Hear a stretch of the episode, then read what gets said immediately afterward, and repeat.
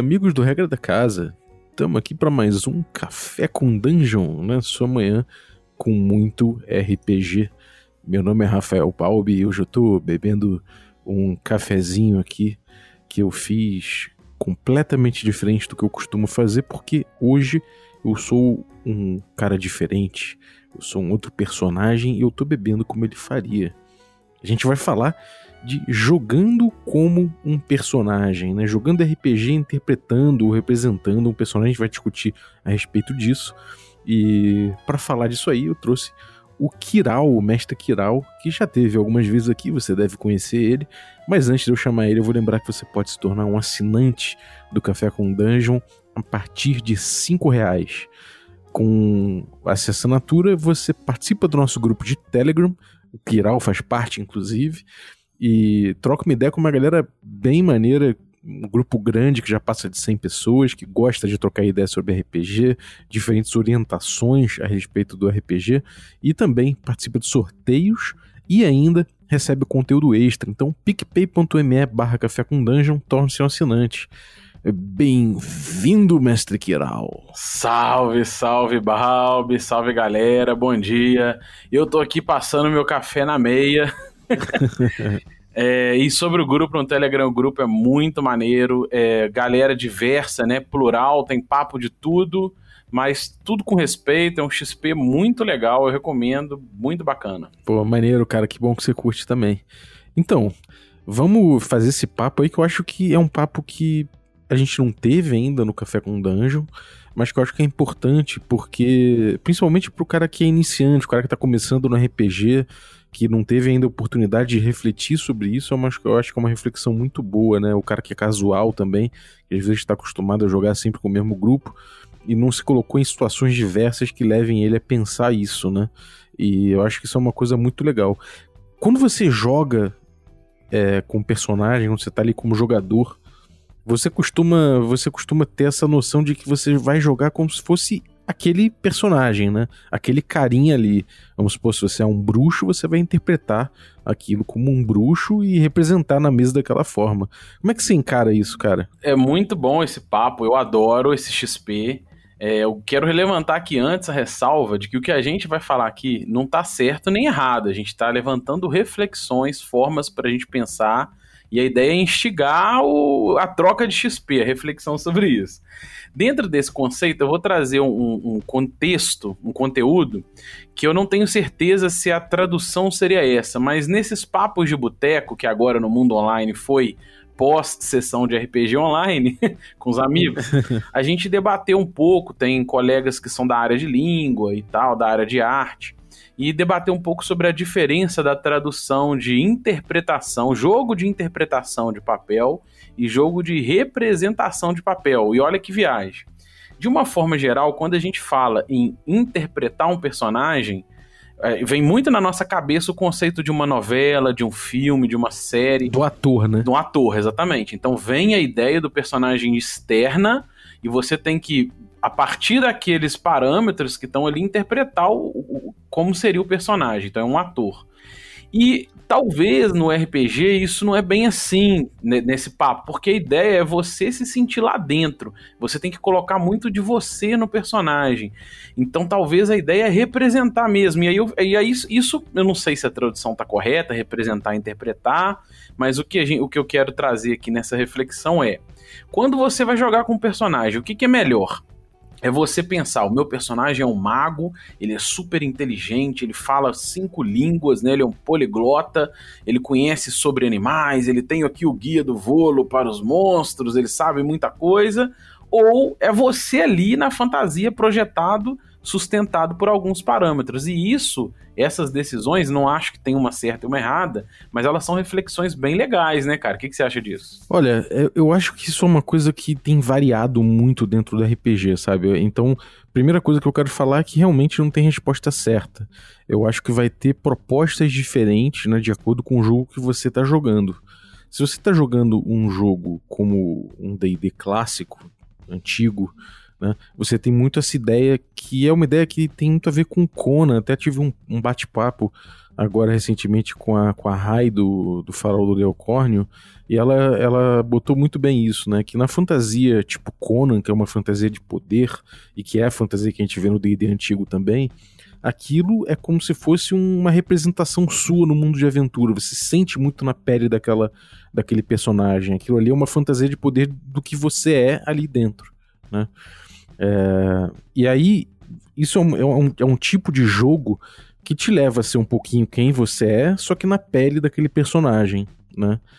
É, acontece que tem jogos, mas, por exemplo, a gente pega um, um vampiro da vida, que você joga com um vampiro, um ser que ultrapassa as eras, tá, é imortal, tem seus poderes ali, tem uma fome interna, uma bestialidade implícita, ou de repente você, no D&D quinta edição, você joga com personagens que são quase semideuses e que têm poderes incríveis logo de cara, fazem magia a torto direito, né?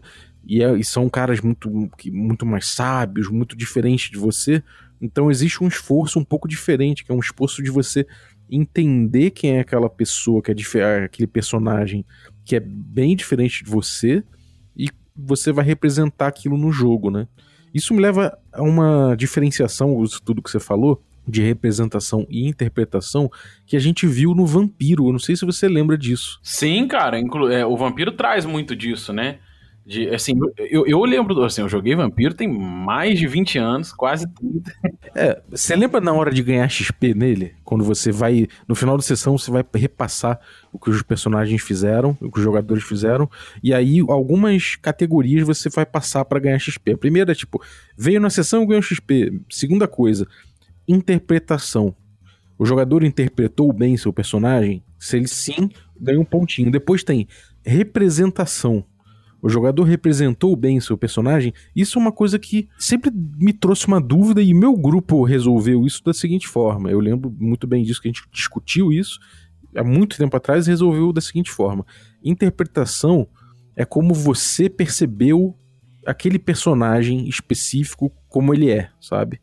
É como você interpretou, como você pegou aquelas informações e traduziu para sua realidade, como você entendeu aquela, aquela, aquele, aquele ente ficcional, né? E representação é como você fez para botar ele dentro do mundo. Isso. Eu adoro essa definição, mas eu vi uma num debate, né, vendo esse tipo de debate ali no Facebook, eu não me lembro quem que falou, que a gente pode voltar nela depois, que traz a ideia de representação para teatralidade. Então é você fazer voz, né? Esse tipo de coisa. A gente pode entrar nisso depois. Eu não sei se é ou não também, eu sou leigo, mas o que, que eu quero dizer desse papo que você falou? Eu adorei a sua definição, e eu acho que isso depende muito também do sistema, e às vezes, mesmo dentro do mesmo sistema, a proposta de jogo pode te induzir a puxar para um lado ou para o outro, não tem problema nenhum nisso. Mas no old school, o que eu acho muito legal disso é quando a gente tem, por exemplo, eu acho que representa muito bem o que a gente quer falar aqui, é o desenho do Caverna do Dragão. Nesse ponto, o Gygax, quando trabalhou no, no bastidor, não sei se a ideia foi total dele, quando ele transformou o personagem no, no jogador, olha que doideira, cara. O, o, jogador que tá na mesa, ele é o personagem, porque no desenho Caverna do Dragão ele foi projetado para dentro do mundo da fantasia. Então o, o Bob, o Hank são os jogadores e são os personagens. E isso para mim é um, é um reforço muito forte de que a ideia do old school do D&D clássico é você se sentir projetado dentro da fantasia, você não está muito longe daquele personagem. Você tem os parâmetros ali, né? A magia, às vezes você fala mais uma língua ou não, são alguns parâmetros, mas de uma forma geral é importante você se sentir ali dentro, cara. E o desenho eu acho que traz esse essa essa né, essa nitidez, essa clareza muito legal para você se sentir ali. É você que tem que resolver o pepino e é você ali dentro. Então, nisso, eu acho que o desenho, fazendo essa reflexão agora para trás, né, eu acho que ele acertou muito, muito nisso. O que, você acha? É, cara, é, é, é uma coisa que, que eu, vim, eu vim notando, até botei no, no, no Destrinchando Quick Primer, né, a série que eu fiz a respeito do, desse texto que explica o estilo de jogo do school porque eu acho que tem muito a ver com essa, com essa, com essa fantasia que impera ali, né? É, é, é um jogo mais imediato, né? Eu acho até a origem do o nome que a gente botou aqui é, é, a gente traduziu role-playing game como o jogo de interpretação de, de papéis, né? É, roleplay é, é um pouco isso, mas é, é, aquela coisa que eu fico pensando. Será que é esse jeito de se jogar, né, do, do, de alguns RPGs, em que você se projeta nesse mundo de aventura e você é muito similar, né, você se mistura muito com o teu, o seu personagem, isso é representação ou isso é interpretação? Né? Apesar da gente chamar o RPG, mesmo do, do original, lá de Role Playing Game, que traduziu como é, jogo de interpretação de papéis, isso é mais uma interpretação de papel ou isso é uma representação daquele papel? Como leigo, eu não sei qual que é a tradução, é, se a representação tem mais a ver com teatralidade. Mas quando traz essa reflexão, eu nesse caso, se a gente considerar que representação é você se sentir lá, é você lá decidindo, dando a sua vida, e a interpretação é, é, é como se fosse um ator, né? Você tá lendo, ou você tem um, um, um roteiro por trás para seguir, é, é, seria representação, talvez a melhor tradução, né? Não sei. É, é uma, é uma coisa curiosa, né? Porque assim, eu fico pensando, um, um Heitor, que é um amigo meu que joga comigo desde muito pequeno, ele fez teatro, né? No colégio ele fazia teatro, ele, ele pegou uns livros uma vez para estudar, não sei se era Stanislavski, eu não sei quem era, do, dos teóricos de teatro, mas ele fazia uma diferença muito grande para você é, in, interpretar um personagem no teatro, né? Você não teria que sentir exatamente tudo o que ele está sentindo. Então, se você vai interpretar um personagem que é um bêbado, por exemplo, é, você teria duas opções. Uma é você tentar re, é, representar um bêbado, né? Você chegar e mostrar no, no, na peça, fingir que é um bêbado e se parecer com aquilo, ou tomar todas e ir pro palco. Sério, cara? A diferença é que se você toma todas e vai pro palco, você vai ser um bêbado de fato. Só que você não vai ser aquele personagem bêbado. É que você vai, vai ser você bêbado. E você bêbado vai esbarrar no cenário, você vai esquecer sua fala, você vai atropelar a deixa dos outros, né? Isso aí é old school, hein, cara? Representar, bebe mais. é, já você representar aquela coisa de um jeito diferente, seria você ter noção de que aquilo de que você está interpretando um bêbado e você leva uma representação daquele bêbado pro pro, pro, pra cena, né? Eu não sei se eu tô usando representação e interpretação de uma forma correta, né? Isso é uma coisa discutível, mas me parece que há uma diferença muito grande nessas duas coisas, né? Mesmo tanto num jogo como um jogo old school em que você é muito próximo do personagem que está jogando, ou num jogo, por exemplo, em que você está interpretando, digamos, o Sherlock Holmes, que é um gênio da, sabe, da, da lógica e da, da percepção, você de qualquer forma que você esteja jogando, existe uma coisa aí que é você ter noção que você está jogando um jogo, né? E que dentro desse jogo você tá usando um personagem que não é você, exatamente. Mas que é próximo de alguma forma, você vai botar coisas suas naquele personagem. Eu acho que essa noção é muito importante porque faz, faz você, por exemplo, entender, por exemplo, que, sei lá, é, que você tá num contexto de um grupo de jogadores, por exemplo, que você tem que dividir o, spotlight, né? Que você tem que.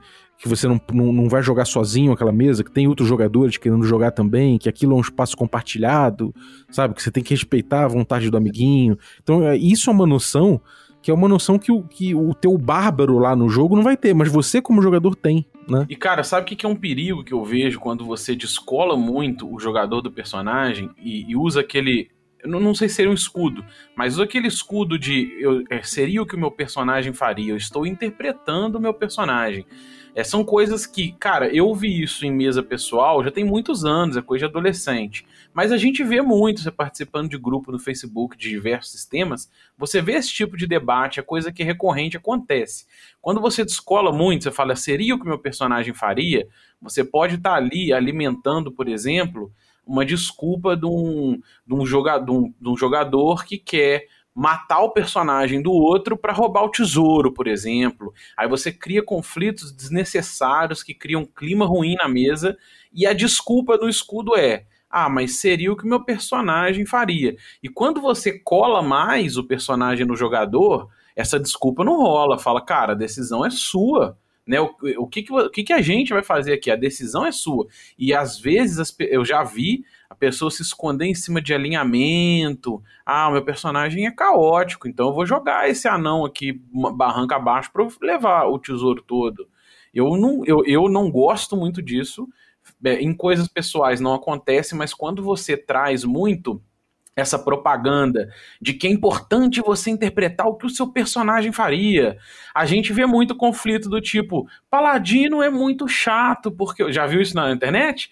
Paladino é muito chato, cara, porque Paladino não deixa a gente fazer nada. Porra, ladrão é uma merda, fica roubando o grupo. E, cara, para mim, isso tem muito. A culpa não é do da, da, da estrutura de um personagem ladrão ou de um personagem paladino, mas é você descolar excessivamente o jogador do personagem, você não acha, não? Eu acho que tem uma diferença aí que eu acho que é muito importante. Você vai querer representar, quer dizer, você vai querer interpretar o seu personagem bem, e isso quer dizer, e é importante isso, né? E eu, eu acho que isso quer dizer você entender o que seu personagem faria de fato. Por quê? Se eu tô jogando com um bárbaro, é importante que, de, de certa forma, um bárbaro com uma origem específica, ou que ele tenha personalidade diferente, eu quero, eu quero interpretar ele, eu quero entender como ele faria. Isso acho que isso é uma coisa fundamental pro RPG, de certa forma, né? Tá no nome, não é à toa. Que seja desempenhar um papel no grupo, ou que seja desempenhar um papel psicológico que ele faria, que ele, que ele desempenharia, que seja explorar essa personalidade. Isso é uma coisa importante. E isso é a interpretação, é o dizer como eu entendi como ele faria, como ele jogaria. Só que existe o segundo aspecto, que é eu representar. Né? E eu representar já quer dizer que é eu com essa com, com é, entendendo como ele é, só que jogando como um jogador que está entendendo como ele é no, no contexto de um jogo, é, fazendo o jogo andar, é, colaborando com meus amigos. Então, nesse caso do cara que é um que tá jogando com um assassino, por exemplo, não é porque eu estou jogando com um assassino que eu simplesmente preciso matar todos os personagens dos jogadores, por exemplo. Então, eu estaria interpretando bem se eu entendesse que o meu. O, se eu entender o meu assassino, entender que ele mata. Só que eu estaria representando mal se do nada no jogo eu resolvesse matar os personagens dos outros jogadores, porque eu, eu poderia atrapalhar a diversão dos outros, nesse caso. Então seria uma boa interpretação, mas seria uma representação ruim. Entendeu? Eu, eu, eu penso um pouco por esse lado. Eu acho que você chegou numa, numa proposta muito legal. É que, na verdade, é legal a gente colar os dois. Porque né, a gente assumindo que, que o conceito aqui, nesse bate-papo, que a interpretação e representação tem a ver com isso, né? A gente assumindo isso, colar os dois é muito legal. Porque se você também não interpreta, aí você fica com muita dificuldade de pensar, por exemplo, se você for um acadêmico, como que eu interpretaria um acadêmico, um cara que quer estudar? Às vezes não me interessa pessoalmente ficar sabendo todo, sobre todos aqueles livros, mas é importante você ter esse gatilho de interpretação. E se faz de conta, né? Esse faz de conta é legal, para você colorir a fantasia, para você dar sabores, dar gatilhos e temperar o jogo. Mas a representação, nesse caso, a gente assumindo que são esses os conceitos, ela também tem que estar tá colada, porque na verdade é, não é o que o meu mago faria, é o que eu faria sendo um cara educado dentro da magia, né? Eu acho que seria esse o mais legal. Porque aí você também é, é onde talvez o meta é saudável no jogo, que porra, o meu personagem é um assassino, mas pô, eu vou matar o personagem do outro para roubar o tesouro, qual que, o que que isso vai trazer de benefício pro jogo, né? O que que, qual, o que que isso fora do jogo pode impactar? Então, às vezes, entender que também é, tem esse meta saudável e colar representação e interpretação pode ser uma boa solução, cara. Gostei, gostei. é, tem uma coisa, um, um, caso que eu acho que ilustra bem isso, e que é uma coisa meio doida, porque na verdade a gente tava jogando um jogo old school com Bacinello, um, um jogo presencial, eu, Bacinello, a Aline, a Klebs. Então a galera tava jogando ali um Ozzy, né? Um Old School Essentials que é um jogo que tem, é, é como um jogo old school, ele tem essa primazia do desafio, né? O jogo, em primeiro lugar, é um grande desafio, e a partir disso que a gente desenvolve todo o resto, né? É, eu sou meu personagem, ele é muito parecido comigo, eu tava lá jogando com um Halfling, né? Um hobbitzinho. e é, tava todo mundo num bosque, e ali a gente tem uma situação para resolver, a gente tá procurando coisas naquele bosque, e eis que de repente passam os, os bichinhos, as criaturas saem correndo, né? Um, eu, entendi que aquilo era um foreshadowing de um desafio que estava vindo, alguma criatura, algum monstro, alguma coisa, e me escondi. Todo mundo se escondeu. De repente apareceu um, era um basilisco. E aí era um bicho, cara, é um bicho que bate muito, né? A gente, no nível inicial, eu falei, puta. Eu, como jogador, sabia, né? E aí todo mundo tá escondido, vendo a criatura, o mestre botou o terror lá, deu, deu pra entender que era perigoso, então tava tudo muito bem. E aí todo mundo falou, vamos deixar passar, né? Deixa ele embora. Só que é, eu cheguei e perguntei pro, pro mestre. Eu falei, mestre, eu sei alguma coisa dessa criatura, eu já vi, eu já eu, eu sei como é que funciona isso. E aí o Bacinello falou para mim: Não sei, me diz você. Ele voltou para minha pergunta. Não, né? isso é uma coisa pertinente. O meu personagem ele abriu essa possibilidade. E aí eu fiz um trabalho de pensar como é que seria dentro da história, como é que seria dentro do, da narrativa. Não tô nem falando de uma história com início, meio e fim, mas dentro daquela narrativa desenvolvida, como é que seria? Seria legal conhecer, seria legal não conhecer. Eu falei, cara, bom, já que ele me deu essa bola, eu vou devolver essa bola para ele. Vamos tentar fazer o jogo ficar mais interessante, né?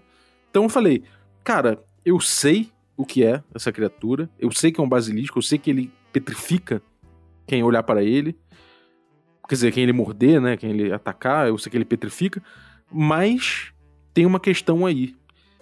Aí eu resolvi jogar uma bola, botar um, fazer um bate-bola, né? Eu falei, então, um, o irmão dele tá petrificado por um basilisco.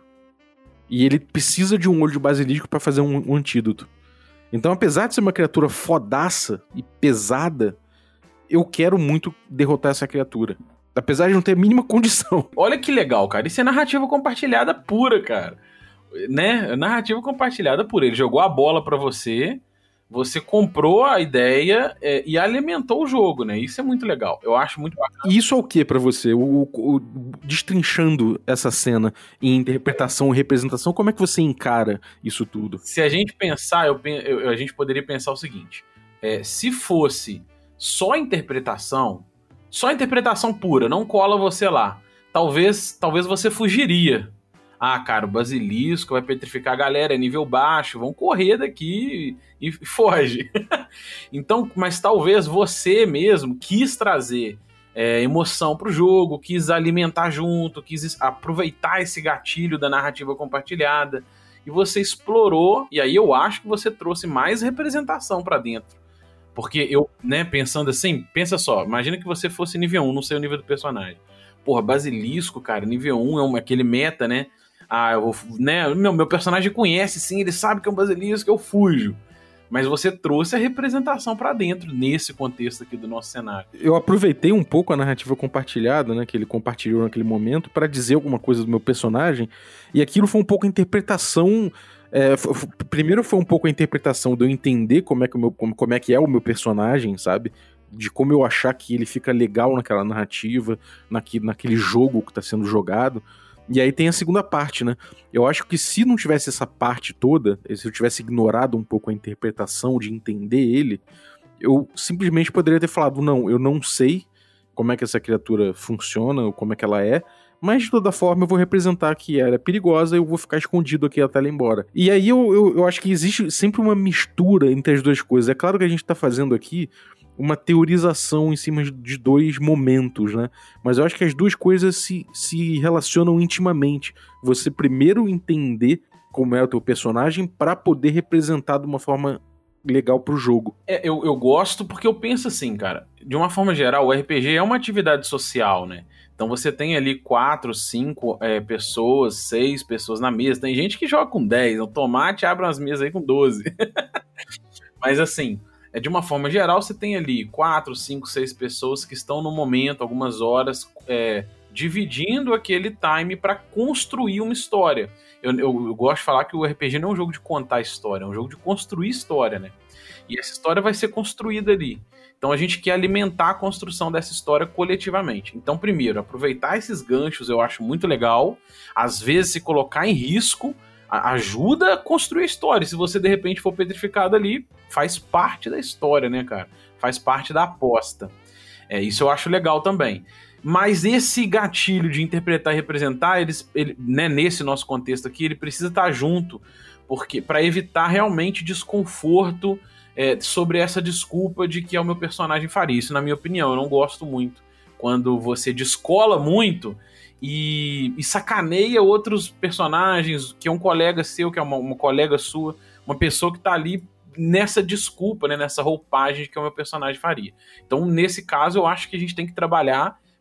Isso não significa que em algum momento possa não gerar conflito, né? O Samuka fez a canção de Arcaia lá que eu ouvi que tem a ver com que ele catou o tesouro da galera. Não foi a parada? Sim, sim, exatamente. É, ele pegou. E eu acho aquilo, eu acho aquilo foi ok, entendeu? Eu acho que dentro do contexto tava ok. Também acho, eu também acho que foi ok. Eu trouxe o exemplo para mostrar que também você não precisa ser um cara bitolado e aí todo mundo então vai ser o paladino. não é isso, mas assim, é, é saber dosar bem esses, essas nuances, né? um momento legal para também você não eu não sei que é o caso mas eu lembro na época da adolescência nossa que tinha um amigo que era marcado que ele era o ladrão assassino que ia pra aventura ficar escondido depois ele matava o último que sobreviveu para pegar o tesouro. É, e aí cara eu gostei dessa ideia sua do basilisco. Eu tava pensando aqui enquanto você contava dá para extrapolar isso por exemplo para outras situações como um troll né? É, que aí não tem muito a ver com o nosso papo aqui hoje, que seria um meta saudável e aí se sai uma criatura do pântano, né, é, caindo, caindo musgos dele, aquela criatura gigantesca, retorcida, de pele verde. Aí a galera, porra, é um troll, cara. E aí, eu sei que ele, é eu sei que ele é vulnerável a fogo, a ácido. O que, que você acha disso também, cara? É, cara, eu, eu acho o seguinte: é, o meta, né, para quem não sabe exatamente o que é meta, é quando você tem uma informação que o seu personagem não tem, ou quando o seu personagem tem uma informação que você não tem, né, ou que você não consegue representar, né. É, seria mais ou menos isso. É quando há uma, um, um, há uma dissonância, ou um espaço entre quem você é e quem é o seu personagem, né. É, eu acho que tem uma coisa muito complicada aí, que é o seguinte, a partir, a partir do momento que você sabe alguma coisa que o seu personagem não sabe, você já tá fadado a, a um meta, entendeu? Você não consegue desfazer o meta porque você não consegue desconhecer alguma coisa, né? É, você não consegue falar, ah, eu sei de, de, determinado fato. Você pode até esquecer, mas não no, naquele momento, né? Você, você, vamos supor, eu sei que, é, que aquele tesouro tem uma armadilha. Eu sei porque eu li aquele módulo de jogo lá, aquela aventura pronta, eu já tinha lido. Se eu falar, cara, como eu li e eu já eu sei que tem uma armadilha ali, eu vou representar bem nesse jogo e para representar bem eu vou fazer com que o meu personagem acione a armadilha. Porque se eu fizer com que o meu personagem destrave a armadilha, ou se ele, que ele, que ele descubra a armadilha, eu tô jogando mal o jogo, né? Eu tô me aproveitando desse metagame. Isso é uma posição delicada, delicada, porque de alguma forma também esse conhecimento me obrigou a, a tomar determinada atitude. Entendeu? Então é uma coisa que é impossível se desfazer. E isso também torna, torna um pouco o jogo, o jogo marcado por uma coisa que não é interessante, que é, de certa forma, eu perdi a agência dentro daquele jogo por saber demais, né? Você mesmo se tirou a agência, né? Mas olha só, eu tava pensando sobre isso, sobre esse lance do meta, a, é, correlacionando com interpretar e representar, porque uma das soluções que a gente passou a conviver e a visualizar no D&D moderno é, é que esse meta e essa interpretação ou representação ela passou a ser solucionada por testes. Pensa só, se o meu personagem é um mago, muito com inteligência 18, que é poliglota, que já estudou, eu posso fazer um teste aqui de natureza, por exemplo, e saber que esse troll que essa criatura é um troll e que ele é vulnerável. E aí você é, tira o jogo da narrativa, daquela narrativa construída, para jogar numa mecânica que é um teste. E aí, se o cara falha, ele tem que tirar a própria agência, talvez, né? Ou ele, ou ele tem que fingir que ele não sabe. Então, uma das soluções que você pode conviver às vezes é tentar passar essa essa interpretação forçada por uma mecânica também. Eu não sei se isso é bom, cara, porque o old school ele lida melhor com isso. Mas assim, eu joguei muito quarta, quinta edição, mas hoje, hoje eu não sei se isso é legal fazendo essa reflexão. O que, que você acha? Quando você joga essa esse peso da interpretação do troll, do, né, do basilisco, o que é que seja, se, se o Basinello falasse assim: "Ô Balbo, faz o seguinte, faz um teste de inteligência aí. Se você falhar, a gente vai considerar que você não sabe não". O que, que você acha disso, dessa solução? Cara, eu acho ela muito interessante, para falar a verdade, né? Porque é, é aquela coisa, você se você for resolver isso de forma narrativa, que foi o que acabou que ele, ele fez, né? Eu acho que foi uma solução muito boa, e na verdade, talvez a melhor solução, eu acho que foi a que ele deu. É, ele, ele, ele transformou aquilo num, de um problema numa oportunidade de jogo? Isso me levou até a querer bater essa bola. Mas, por outro lado, há situações em que se você gamifica isso, não vou gamificar não, é uma palavra ruim para falar isso, mas se você sistematiza isso, coloca uma mecânica, se você mecaniza essa, esse procedimento, o que, que você está fazendo? Você está abstraindo, né? Você está botando numa coisa externa essa relação. Né? Então, nesse, é, é, eu acho que é justamente um, um dos motivos dos jogos ao longo do tempo terem saído do old school que a gente está falando aqui e ter entrado nesse tipo de mecânica, né, é justamente para você poder simular um personagem que é mais diferente do que você no, do que nos jogos old school. E isso acaba sendo uma solução que é assim, é, é justa de certa forma. Né? Porque, no final de contas, é o dado que vai dizer se o personagem conhece determinada coisa ou não. Ainda que, se ele não conhecer e eu conheço como jogador, entra nessa questão de que eu vou ter que fingir que não conheço. E aí isso di diminui o espectro de decisões que eu vou poder tomar para não entrar num, num, numa representação ruim, entendeu? É, não, então, eu também não acho que é uma solução de todo ruim. Eu já usei muito, né? Principalmente no DD quarta, quinta edição. Não acho que é uma solução ruim. Mas sabe uma coisa que eu pensei aqui nesse papo? É, que existem outras formas da gente solucionar isso, esse problema de interpretar, representar, de, de pedir para fazer um teste, que eu, eu aprendi muito com o DCC, que é o quê? Eu não preciso colocar um troll, cara, que é imune a, a, que é vulnerável a fogo e ácido. Eu posso criar uma criatura inspirada no troll, mas que de repente é imune a fogo e que ele é vulnerável a dano de gelo, sei lá, entendeu? E aí, cara, quando você traz essas criaturas bizarras criadas é, diferentes, né? Você tenta resgatar o sentimento que ou, ou, eu não vou falar resgatar porque isso funciona para um jogador novo, mas você consegue imprimir o sentimento de um cara encontrando uma criatura desconhecida sem que ele ative os gatilhos externos, por exemplo. O cara, todo mundo sabe o que é um beholder. O cara já jogou D&D online, jogou outros outro card game.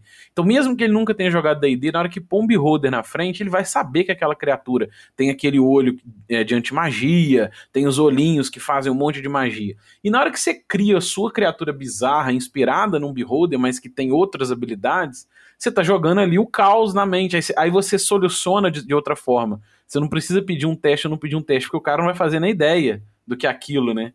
É uma outra forma de solucionar que eu, que eu pensei aqui também. É, sem dúvida. Eu acho que do tudo que você puder eh, fazer para evitar esse, esse momento em que você tem um conhecimento que o seu personagem não tem ou vice-versa, né?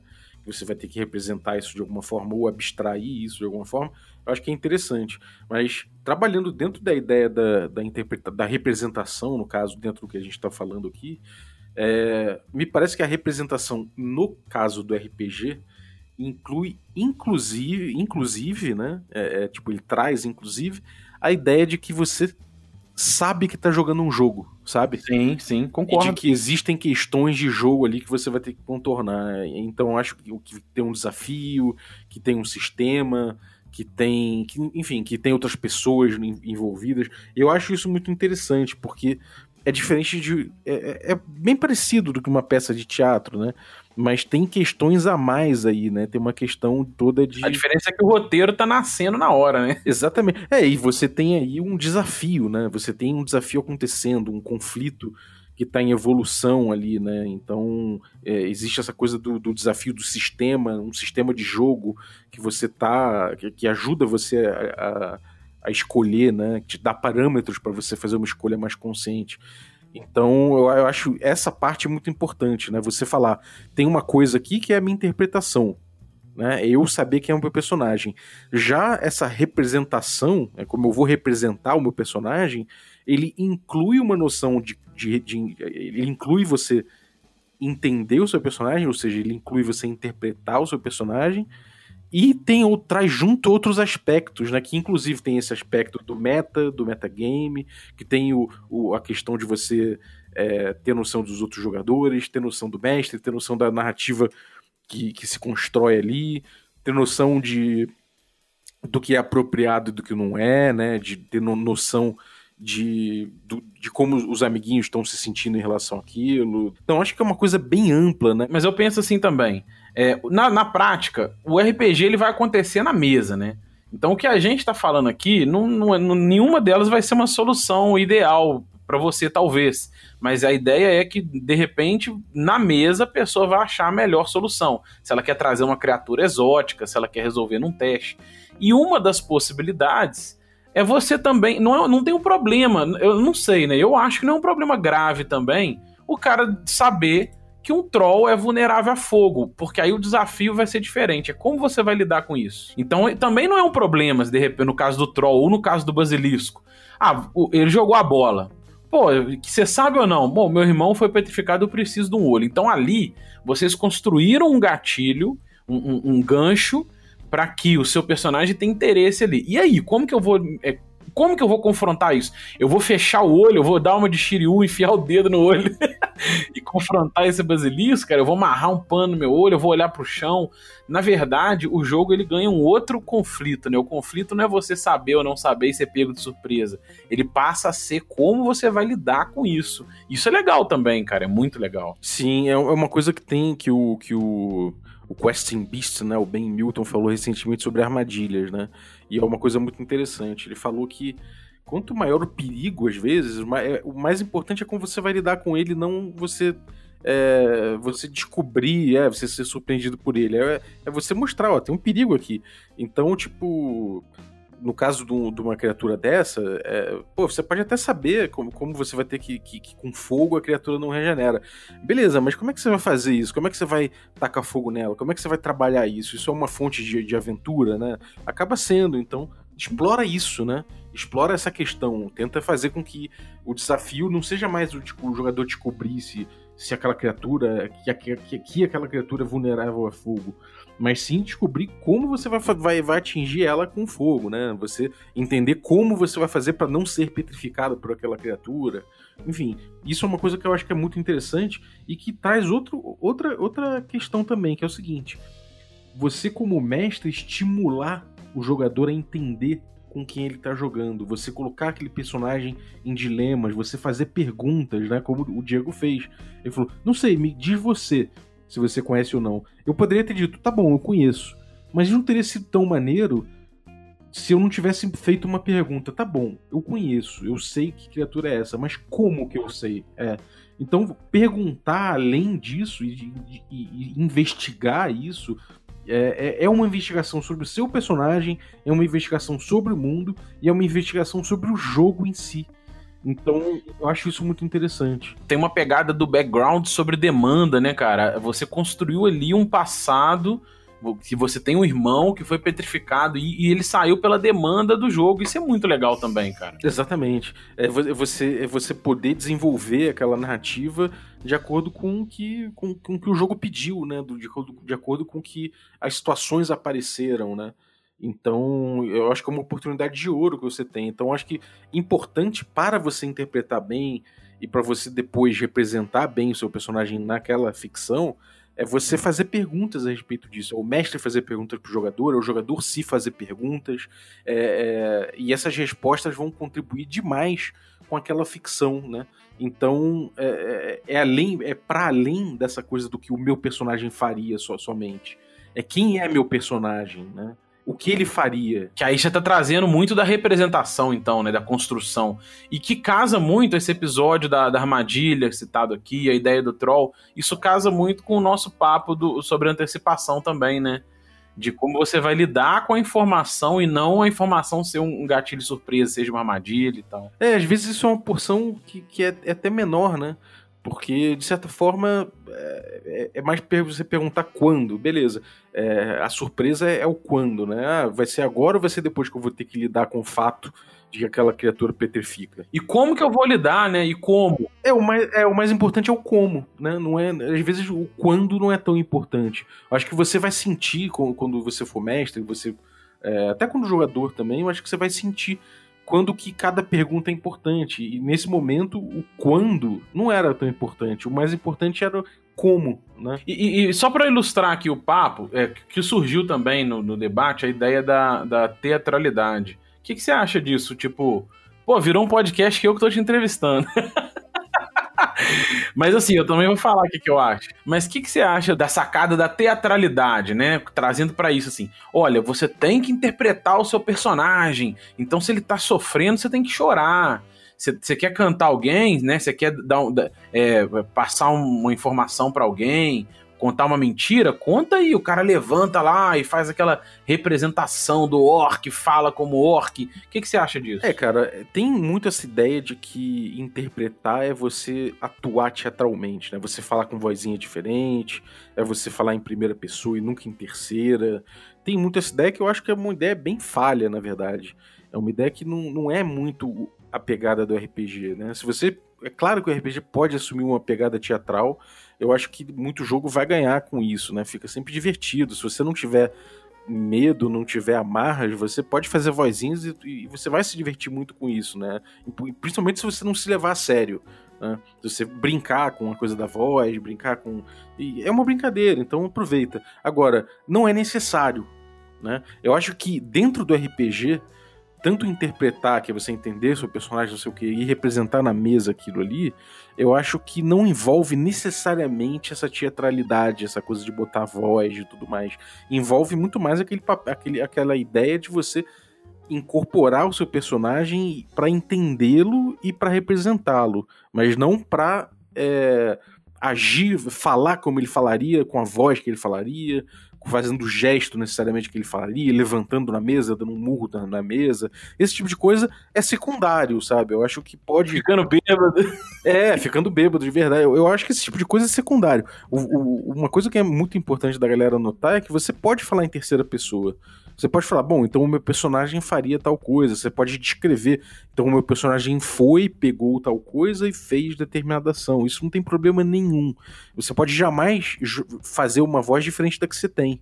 Se esse não for teu forte, se você não, não é teu estilo, não, você não precisa ir por aí. No RPG, interpretar e representar, seja lá o que você entender por isso, é, não tem a ver necessariamente com teatralidade, tem a ver com você fazer como seu personagem faria naquele mundo com a noção de que você está jogando um jogo com amigos, entendeu? É, eu penso igual. Eu acho que, inclusive, não necessariamente se, você, se a galera na mesa tá todo mundo interpretando, interpretando nesse contexto agora que a gente trouxe para isso, né? tá todo mundo teatralizando, fazendo voz, põe roupa, põe a, põe a fantasia. Se tá todo mundo fazendo isso e tá curtindo, bom demais, beleza. Mas isso não é necessário e não necessariamente significa que é uma mesa melhor. Ah, vai ser um pouco melhor se a gente fizer isso. Não é. Ela vai ser melhor se a galera estiver confortável e estiver curtindo isso, né?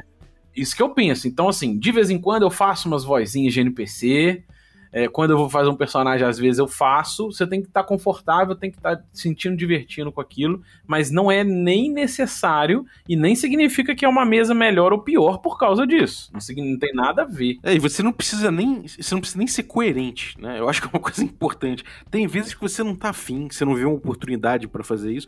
Tem vezes que você vai falar, puta, esse personagem aqui tá maneiro, eu vou, acho que eu vou, vou, vou, vou representar teatralmente ele.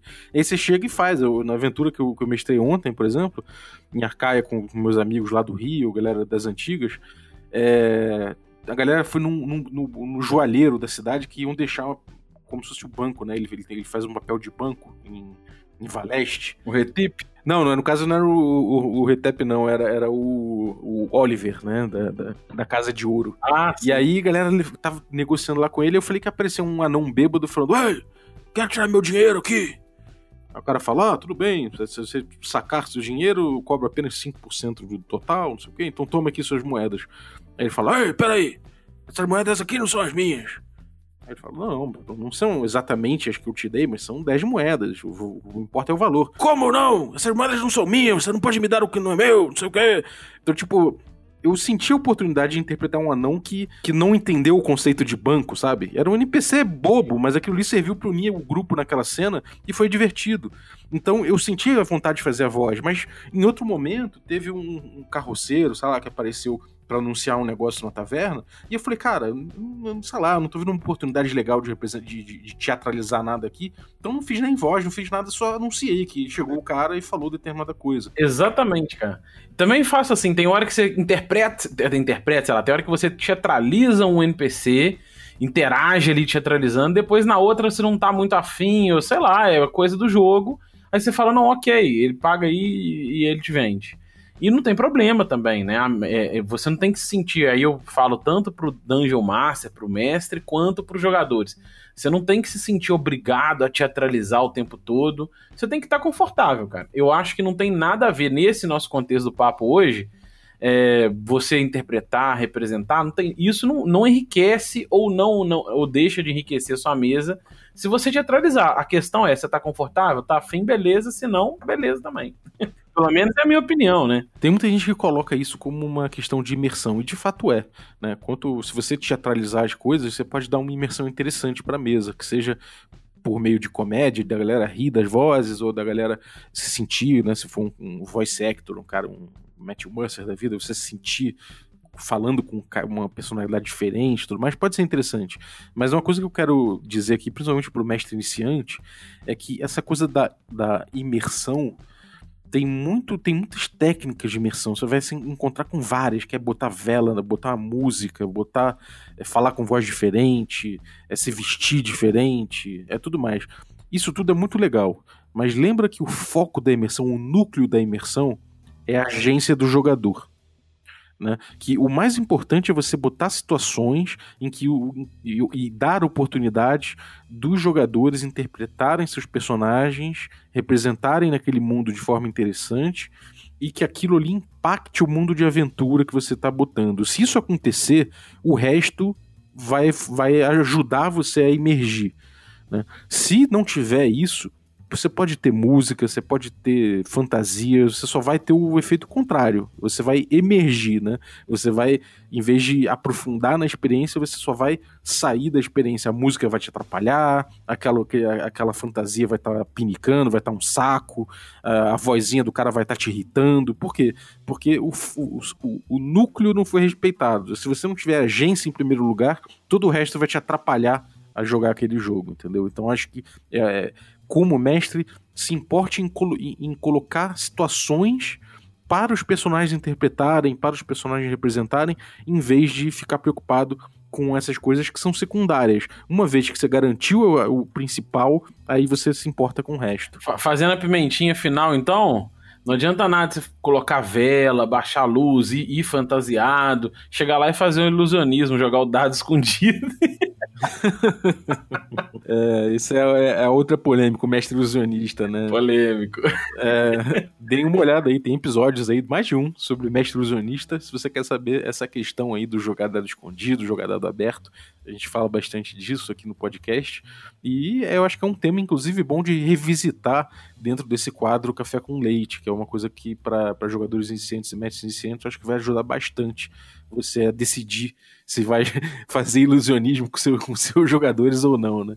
Mas demorou, cara. Eu acho que a gente deu uma, uma, uma cobertura interessante aí pro tema. O que, que, você, que, que, que você acha aí? O que, que você dá de, de parecer final aí pra galera? Cara, show de bola. Eu gostei muito dessa. dessa eu, eu não tinha pensado na ideia de conectar os dois, cara. Eu tava sempre pensando, pô, o que, que é melhor?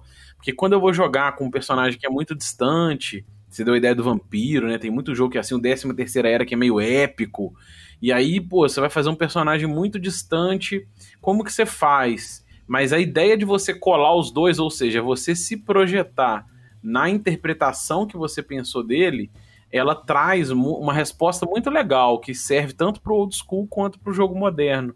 E eu acho que é muito bacana, porque no parecer final, é, eu, assim, não tem problema nenhum, né, pensando num jogo mais, mais que D&D quinta edição, por exemplo, que é o mainstream, pensando nele, tem problema nenhum. Ah, meu mago é muito poderoso, ele sabe muito, então não tem problema nenhum você trazer isso e, e para essa proposta. Mas buscar essa, é, esse, esse, essa tentativa de cada vez mais e se projetando ali naquele personagem, conhecendo mais ele, sentindo mais esse jogo, é uma experiência muito legal que o old school entrega muito bem.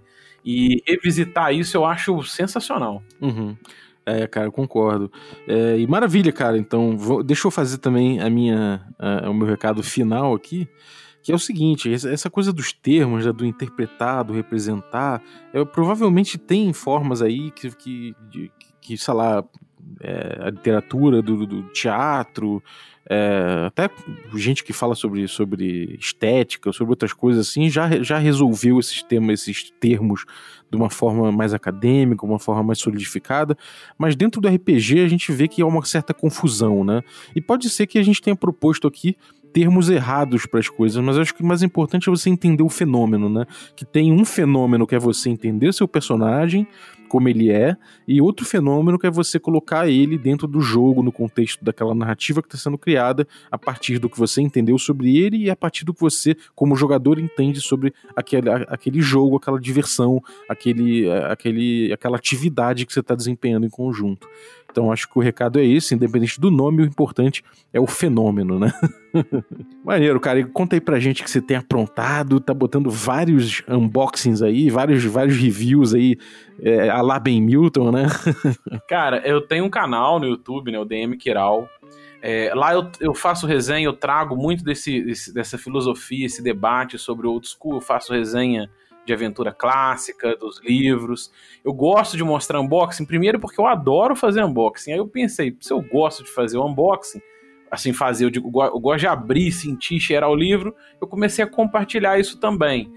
É, lá no canal a gente tem a série do D&D OSR, tem a série Aventuremos, tem uma série de D&D quinta edição, de DCC, é, isso eu trato lá no canal DM Kiral. Eu tenho uma coluna também, é, quinzenal lá no Mundos Colidem, a, a, o laboratório do alquimista, onde eu faço umas resenhas malucas. E o Balbi vai deixar tudo na Linktree. É, vai deixar o link aí que tem os links todos do, do Instagram, do canal, da coluna, é isso. Maravilha, então acompanhem aí o Kiral, tem muito XP interessante aí, como ele mesmo diz, né? Como o negócio é ganhar XP, é trocar Sim. XP, né? É, compartilhar, trocar XP. Isso aí. Então, cara, muito obrigado aí pela tua participação mais uma vez. Obrigado você, cara. Tomar um café aqui é sempre um prazer. Tamo junto. E, bom, obrigado você também que ficou ouvindo a gente. Valeu pela sua presença e lembrar que você pode se tornar um assinante. A partir de cinco reais você participa do nosso grupo de Telegram e ainda concorre a sorteios e também recebe conteúdo extra. Então, picpay.me barra café com dungeon. Desde já agradecendo a galera que já é assinante, assim como o Kiral, né? Que é nosso café com creme aí. Temos também os cafés expresso e os café gourmet. Então, galera, muito obrigado por tornarem possível essa aventura. Queria agradecer também a vinhetinha de hoje, que foi por conta do camarada Samuel, do Brainstorming Dragons. Valeu, cara. Obrigado aí. Sucesso no teu podcast. Se você quiser mandar também a sua vinhetinha, a gente coloca aqui na abertura do programa e agradeço depois de você. E lembrando que se você mandar a sua vinhetinha, já assumo que ela tá autorizada, né? Então manda aí e agradeço desde já. É isso aí, um abraço e até a próxima.